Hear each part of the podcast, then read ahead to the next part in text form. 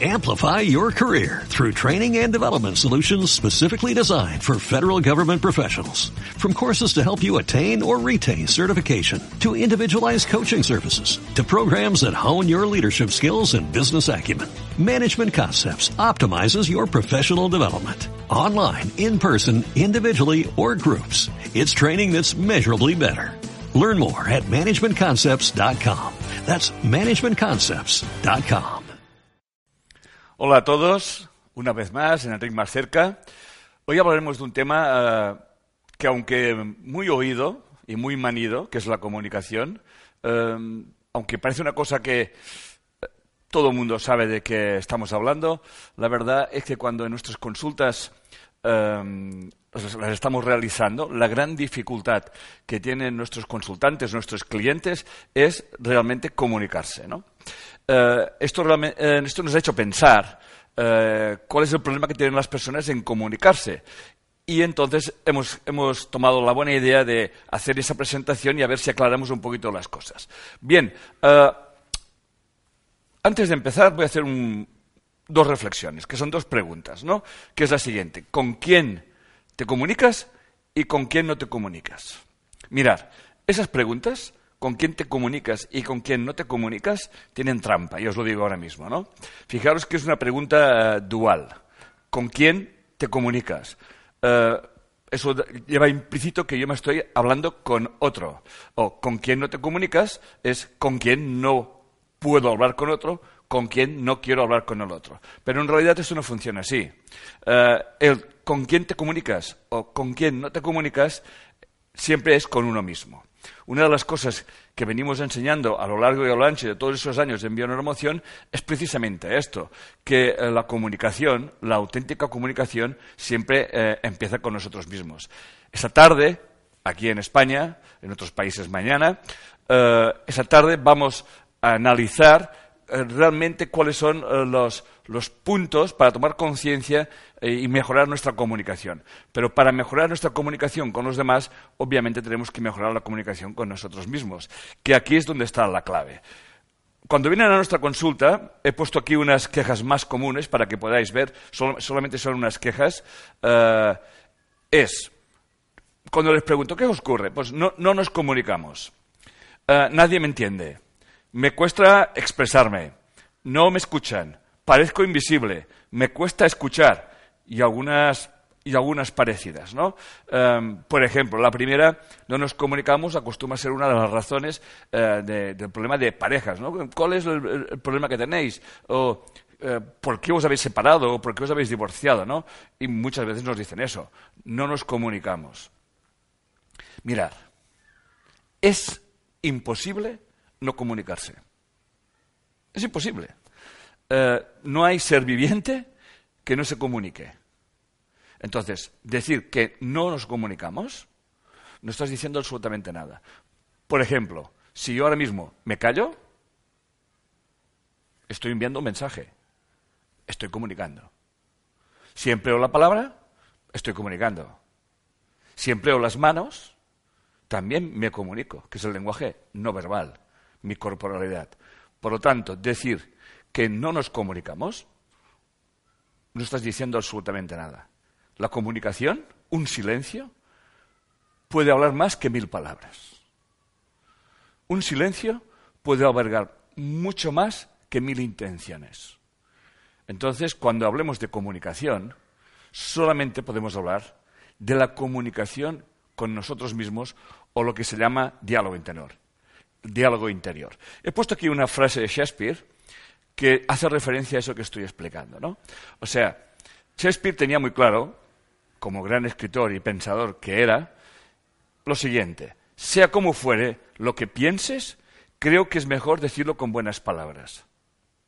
Sea lo que sea, lo que pienses, creo que es mejor decirlo con buenas palabras. Shakespeare, como otros tantos autores, pensadores y filósofos, tenía muy claro que la cualidad de mi diálogo interior, la forma en que yo me comunico a mí mismo, obviamente generará un tipo de, conductas en mi vida y me afectarán obviamente de una manera que todo el mundo sabe que se llama la parte, la parte emocional.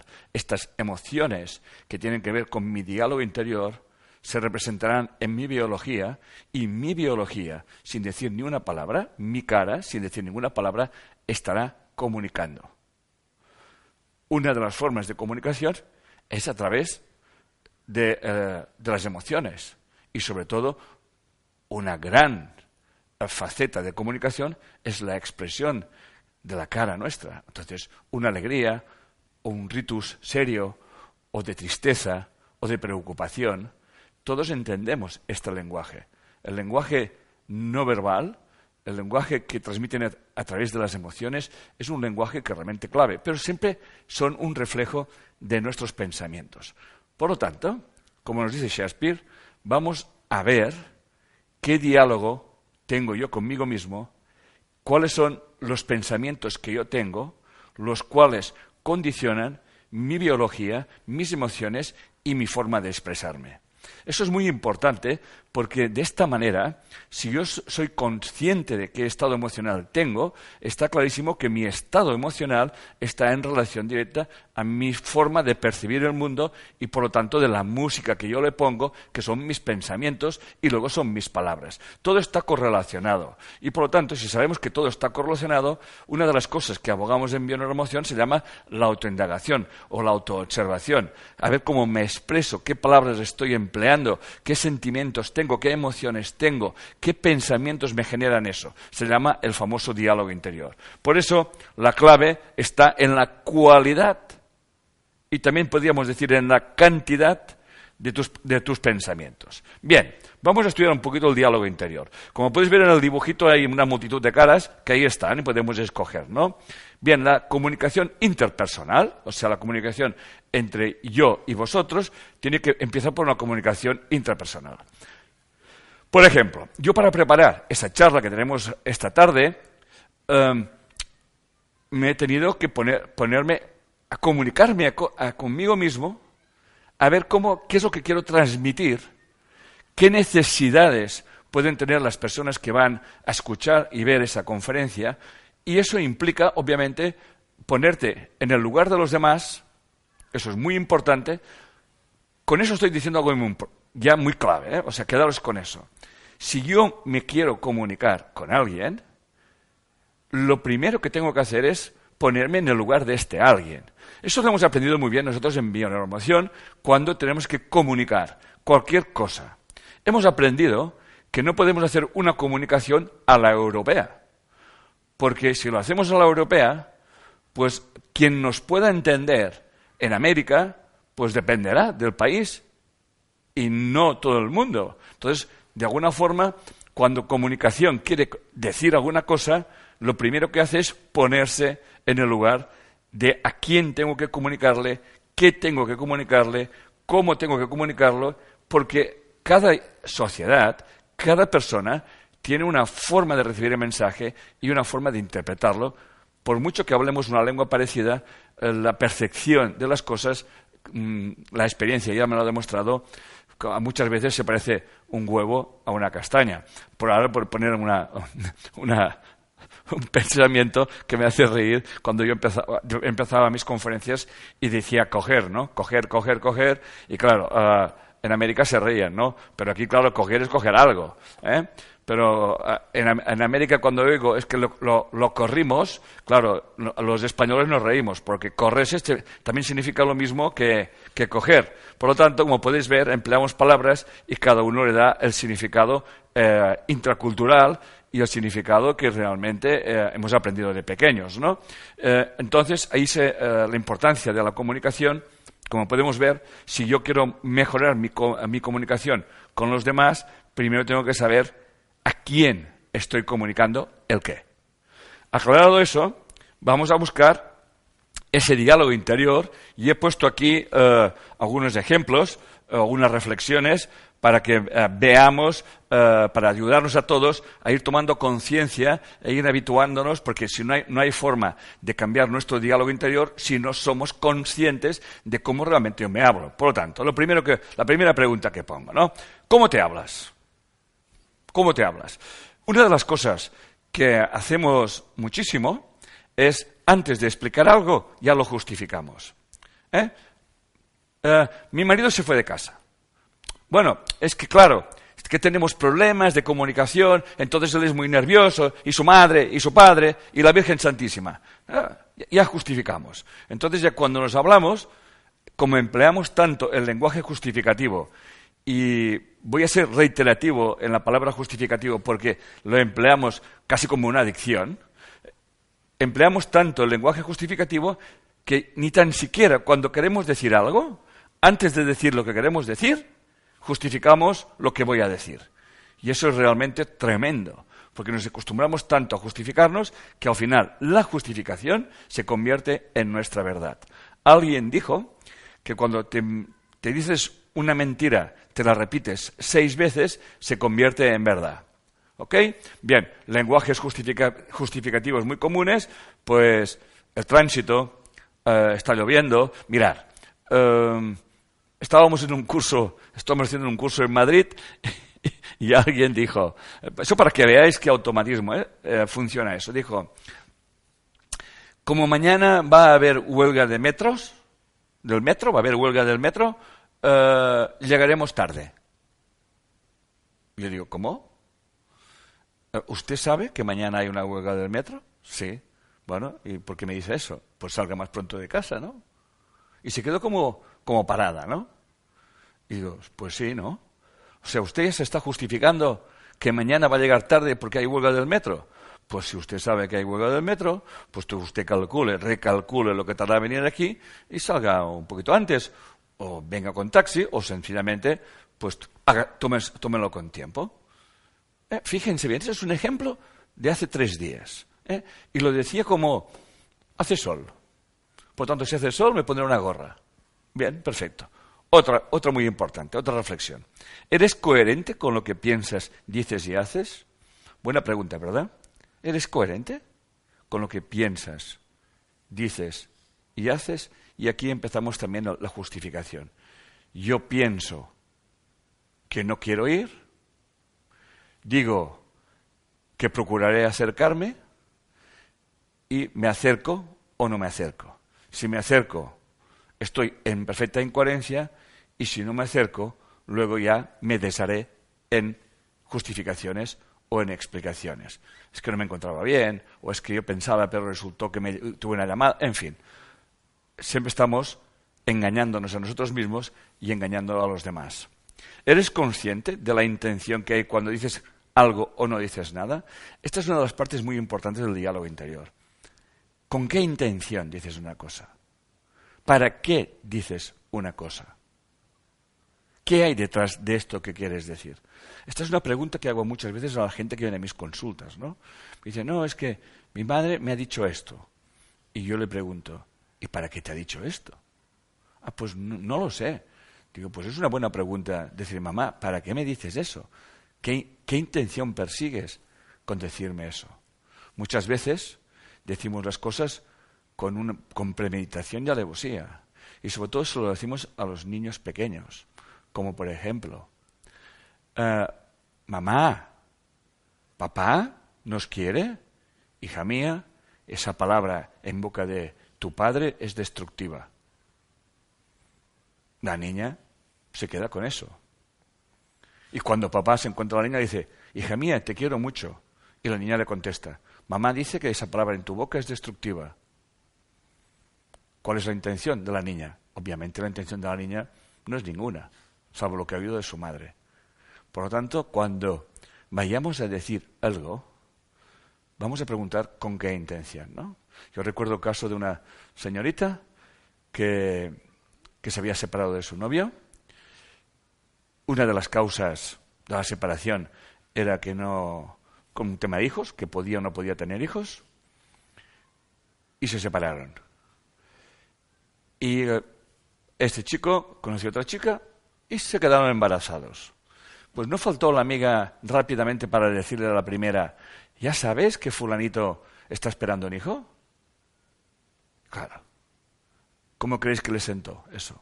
Bien. Tiene las heridas abiertas. ¿Y esto es una amiga? ¿Con qué intención? Yo no sé con qué intención lo dijo, ni lo quiero pensar, pero realmente el resultado no fue positivo. Entonces, una de las reflexiones que tenemos que hacer en nuestro diálogo interior es, ¿esto que digo? ¿Con qué intención lo digo? Porque muchas veces decimos las cosas y no somos conscientes de la intención con que las decimos. Otra, ¿eres muy condescendiente? ¿Eh? O sea, ¿permites cualquier cosa? ¿Decir cualquier cosa en cualquier momento? Hay que vigilar muchísimo el, cómo decimos las cosas, el para qué decimos las cosas o el qué me permito yo eh, decirme a mí mismo y qué tipo de diálogo interior tengo, eh, si es tóxico o menos tóxico. Alguien calculó que al menos el 70% de nuestro diálogo interior es más bien negativo. Y otra cosa muy importante, ¿has observado tus miedos a la hora de hablar? ¿Cuáles son tus miedos? ¿Ok? Y todo esto de aquí y mucho más, obviamente, no hay el tiempo para explicarlo todo, solamente con eso podríamos dar una conferencia. Una de las cosas más importantes es cómo era la comunicación con tus padres, cómo se comunicaban tus padres. ¿Eh? Porque, como he explicado el ejemplo de la niña pequeña, los niños, al final, eh, repetimos o repiten aquello que han visto de sus padres. Entonces, los comportamientos, la forma de hablar, eh, si el, lenguaje no verbal, el lenguaje verbal, si se grita mucho, si no se grita, si eh, las caras, todo esto conforma la estructura de comunicación de un niño que el día de mañana, cuando sea mayor, no entenderá el por qué le pasan ciertas u otras cosas. Seguimos. Una de las eh, una de las partes más tóxicas de la, comunicación interior es la autocrítica. Yo os invito a todos, los que me estéis ahora viendo y escuchando, que eh, toméis nota, eh, hacer consciente de cuando te machacas con una autocrítica, ¿no? Frases como yo, yo con esto no sirvo, uy, eso para mí es muy difícil, y como eso, una letanía de cosas que podemos poner. Claro, todo ese diálogo interior no somos muy conscientes, pero van conformando, obviamente, eh, van conformando obviamente unas creencias, van conformando unas actitudes ante la vida y luego no entendemos por qué nos ocurre lo que nos están ocurriendo. Por lo tanto, vamos a observar la autocrítica, porque la autocrítica destructiva, obviamente, nos va envenenando poco a poco, como estoy explicando, y la eh, autocrítica al final también te, lleva a un nivel de exigencia de ser perfecto y llega un momento que no hablas por miedo a, pensar lo que van a pensar, eh, mm, prefieres estarte callado o te gustaría hablar, en definitiva, eh, te exiges, yo, yo qué voy a decir, etcétera, etcétera. Yo siempre recuerdo que cuando empecé mis videos, que ya, que ya están por ahí dando vueltas y me, acaba de informar, noticia, print time, ¿no?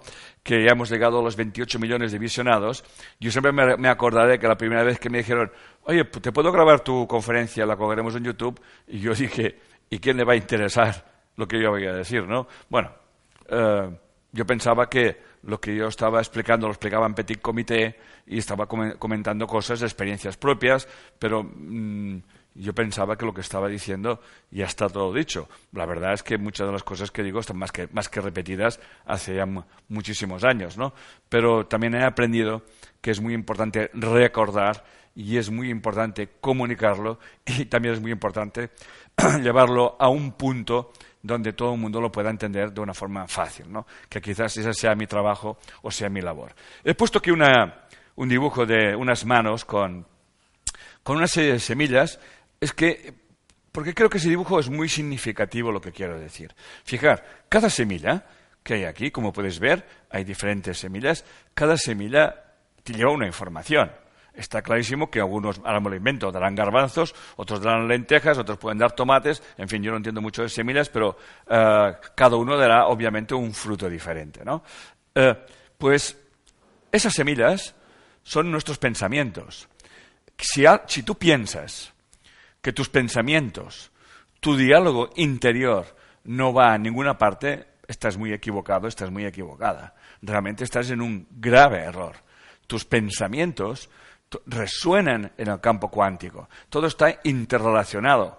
Al final, eh, puedes llegar a encontrarte, porque lo he visto muchísimas veces, personas que se autoflagelan con una crítica autodestructiva, eh, donde pueden decir, oh, mm, eres un tonto, no sirves para nada, eh, y luego se acaban encontrando en una situación que alguien les repite las mismísimas palabras. Y se quedan como muy sorprendidos. Y lo cual dicen, ¿ves cómo tengo razón? Me lo ha dicho mi jefe, o me lo ha dicho mi marido, o me lo ha dicho mi mujer, o me lo ha dicho fulanito o menganito. Esto es muy importante. Esto es lo que hablamos del campo cuántico, de la conciencia cuántica. Todo resuena. Al final es como la, la, profecía autocumplida, ¿no? Entonces, vamos a leer lo que pone aquí eh, textualmente. Es necesario que cuides cómo piensas y cómo te hablas a ti mismo, porque esto determina tus actos, tus emociones y hasta tu personalidad, como iba diciendo. Tus pensamientos son semillas que brotan en tu mente y guían tus palabras y estas a tus acciones. Muy bien. Vamos a poner ejemplos en concreto. No sé escuchar. Es una queja. Es que no sé escuchar. ¿Dónde vamos a buscar la causa? ¿Fuera? No. La causa la buscaremos dentro, como siempre. Entonces, primera pregunta o primera reflexión. ¿Tienes alguna ansiedad por decir o dar tu opinión? Porque claro, si no sé escuchar, es que tú quieres hablar. Y aquí hay un estrés, hay una tensión, hay una ansiedad. Quizás tengas una necesidad de decir algo o de dar tu opinión, ¿no? Y entonces te hacemos unas par de reflexiones. ¿Podías hablar cuando eras pequeño o pequeña? ¿Se te escuchaba? Cuando ibas a hablar con tu mamá o con tu papá, ¿se te decía, calla niña o niño, no molestes? ¿O realmente se te prestaba atención? Esto es para que empecés a tomar conciencia, ¿no? Por tanto, ¿cuántas veces eh, yo he oído, cállate, date quieto, no digas esto, Ahora no es el momento. Los niños no saben. Sí que hay que educarlos y conducirlos, pero reflexionar.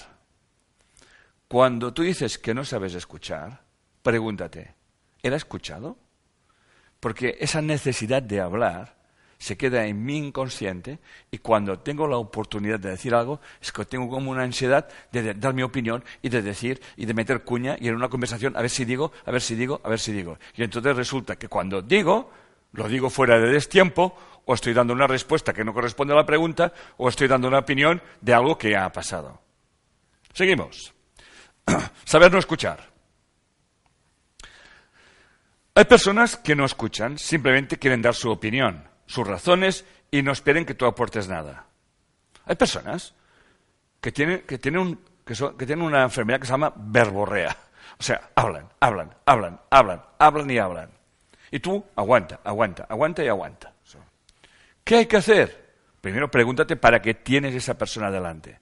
Porque eso va, se complementa. Y la segunda es muy simple. Una sonrisa, bueno, adiós, tengo tarde. Y se la deja con la palabra en la boca. Porque hay gente que tienen ese problema. Cuando te pidan, no te sueltan. Y uno tiene que aprender que si tienes delante esas personas, tú tienes que aprender una lección. Seguimos. ¿Eres una persona que solamente quieres hablar y no escuchar? Entonces lo primero que te vamos a pedir es que escuches tu necesidad. ¿Qué necesitas expresar? Esa verborrea, ese bla, bla, bla, bla, bla, bla, bla, como está en el dibujo, tiene que darte a pensar un momento. Además, alguien te lo puede decir. Oye, cállate ya. No te lo tomes como, como un insulto o como una falta de educación. Párate. Escúchate. ¿Qué quiero decir? Cuando alguien te hace callar o te dice, hombre, ya está bien, es que no estamos diciendo nada, estamos diciendo lo mismo una y otra vez. Estamos dándole vueltas al tema. Ese vueltas, ese darle vueltas, está dentro de nuestra cabeza. Es algo que sabemos que tenemos que solucionar, que sabemos cómo solucionarlo, pero no lo solucionamos. Y hablándolo, vomitándolo, pensamos que así se nos solucionará o alguien nos dará la gran solución bendita, ¿no? O sea, busca en tu interior, escucha tu necesidad, calmas tus palabras y date cuenta que si tú siempre estás repitiendo lo mismo o hablando siempre de la misma temática, siempre dándole vuelta al mismo tema, Esto es algo que tú realmente tienes que solucionar en tu vida. Seguimos. La otra, hablar por querer convencer. Una cosa es informar y otra cosa es querer convencer. Entonces, cuando renuncias a querer convencer a alguien, entras en un estado de escucha. Cuando tú realmente informas, cuando tú realmente procuras dar una información que tú has vivido como experiencia y la quieres compartir con los demás para ver si les sirven a ellos en sus vidas, para ver si les sirven. Esto no es el santo grial. Hay muchas personas que hablan sobre la comunicación.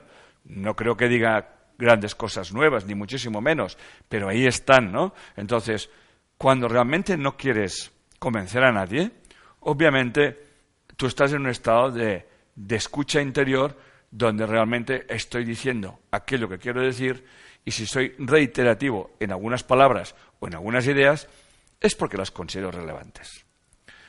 No escuchar es una opción lícita y sobre todo cuando la persona, como decía antes, tiene verborrea, ¿no?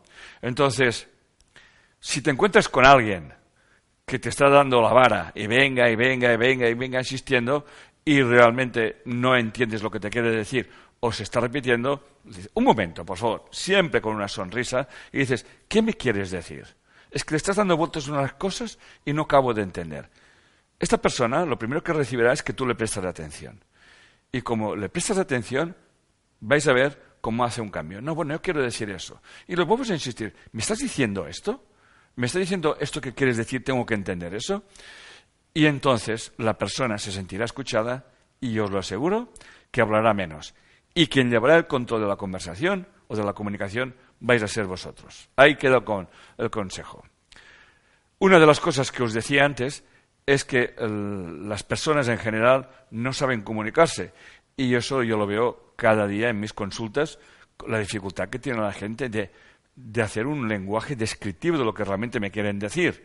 Es realmente increíble. Porque claro, yo lo tengo aquí muy claro y te lo explico. ¿no? Y he puesto aquí una serie de perlas de, mis, de mis consultas. Se acabó el amor. Y yo le pregunto, ¿dónde lo venden? ¿Y qué acabó realmente? Para que tú me... Son preguntas, que se podría poner más, ¿no? Eh, ¿Se acabó el amor? ¿Qué acabó realmente? Porque que me digas que se acabó el amor, no entiendo lo que me quieres decir. Estamos distantes. Pues ¿dónde estáis?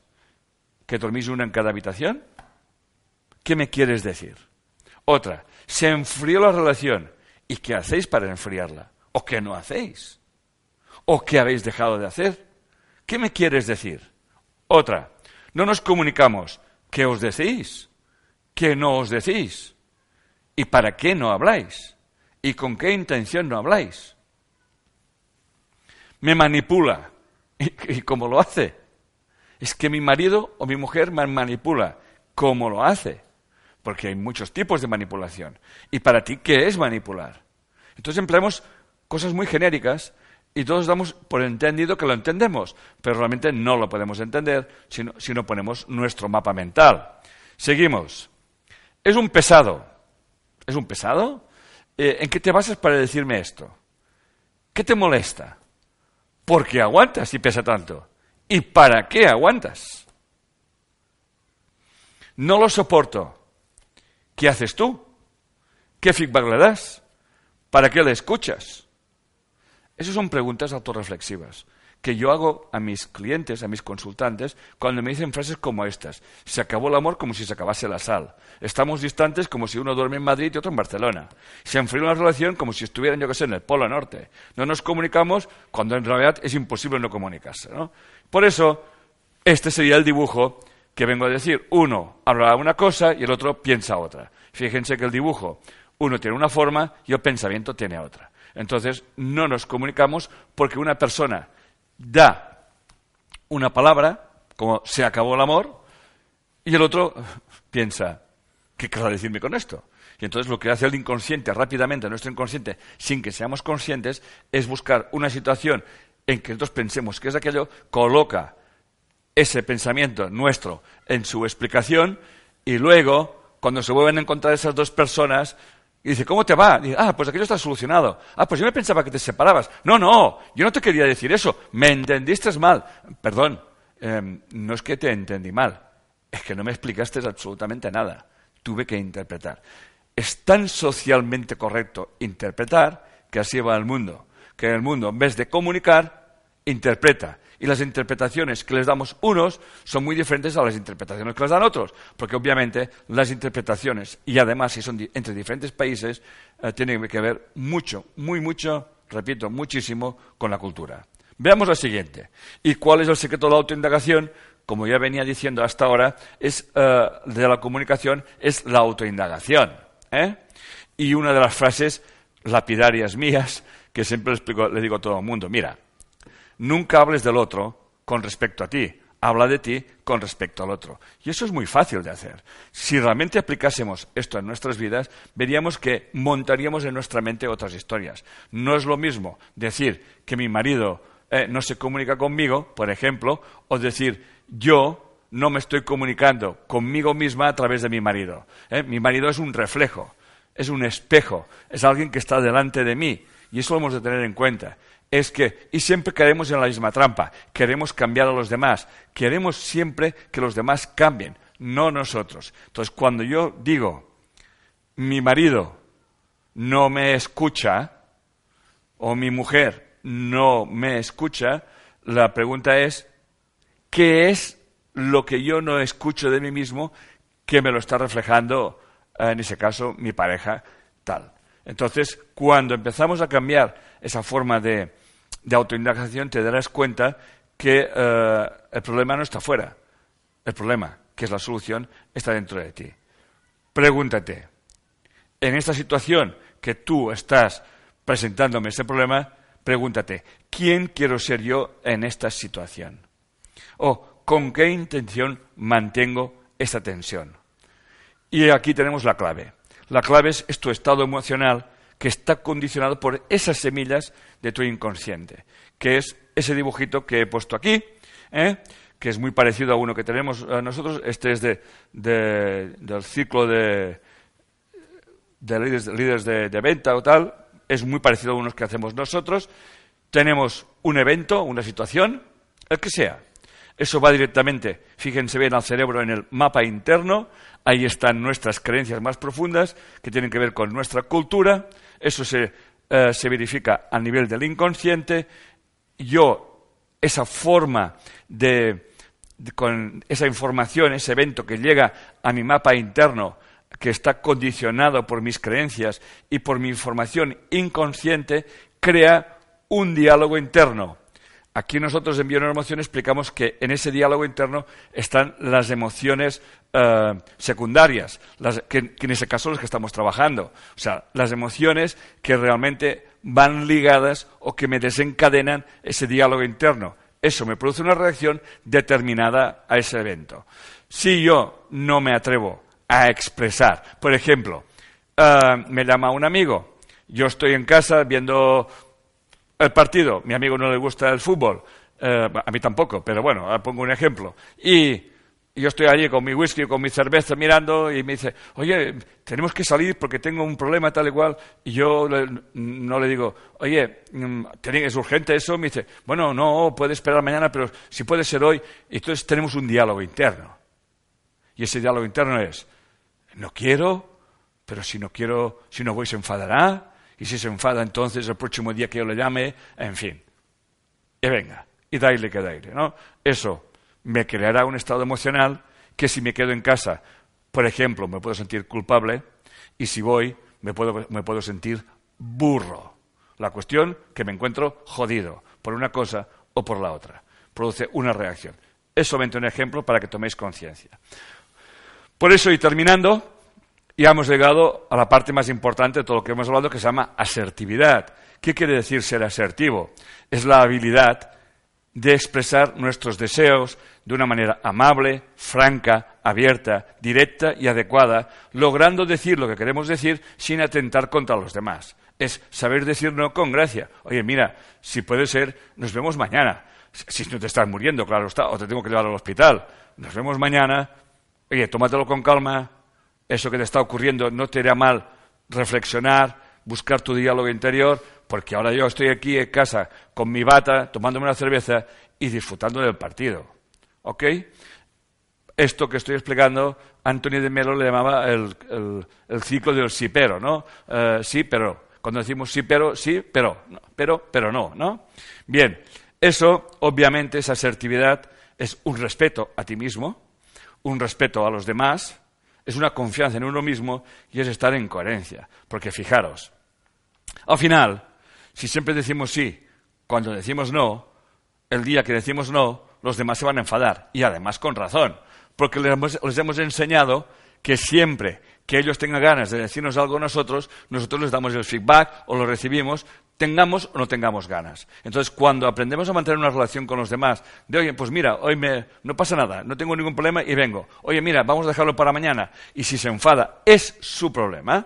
Y si te recuerda, oye, yo cuando eh, tú me llamas, yo vengo enseguida. Eh, claro, mi pregunta es, bueno, vendrás porque tú quieres, ¿no? Porque yo no te pongo la pistola en el pecho. Entonces, eso es una habilidad que hemos de ir tomando, hemos de tomando en consideración, que se va aprendiendo en la medida que siempre hay maneras de decir las cosas eh, francas, abiertas, directas, adecuadas, sin ofender ni atacar a nadie, porque si nos aguantamos, si nos reprimimos, eso irá a nuestra sombra y llegará un día que soltaremos un improperio, unas palabras no adecuadas. Por eso, para tener una comunicación con los demás, tenemos que tener una comunicación con nosotros mismos de respeto, de confianza y de coherencia. Nos vemos y muchas gracias. Amplify your career through training and development solutions specifically designed for federal government professionals. From courses to help you attain or retain certification, to individualized coaching services, to programs that hone your leadership skills and business acumen, Management Concepts optimizes your professional development. Online, in person, individually, or groups. It's training that's measurably better. Learn more at managementconcepts.com. That's managementconcepts.com.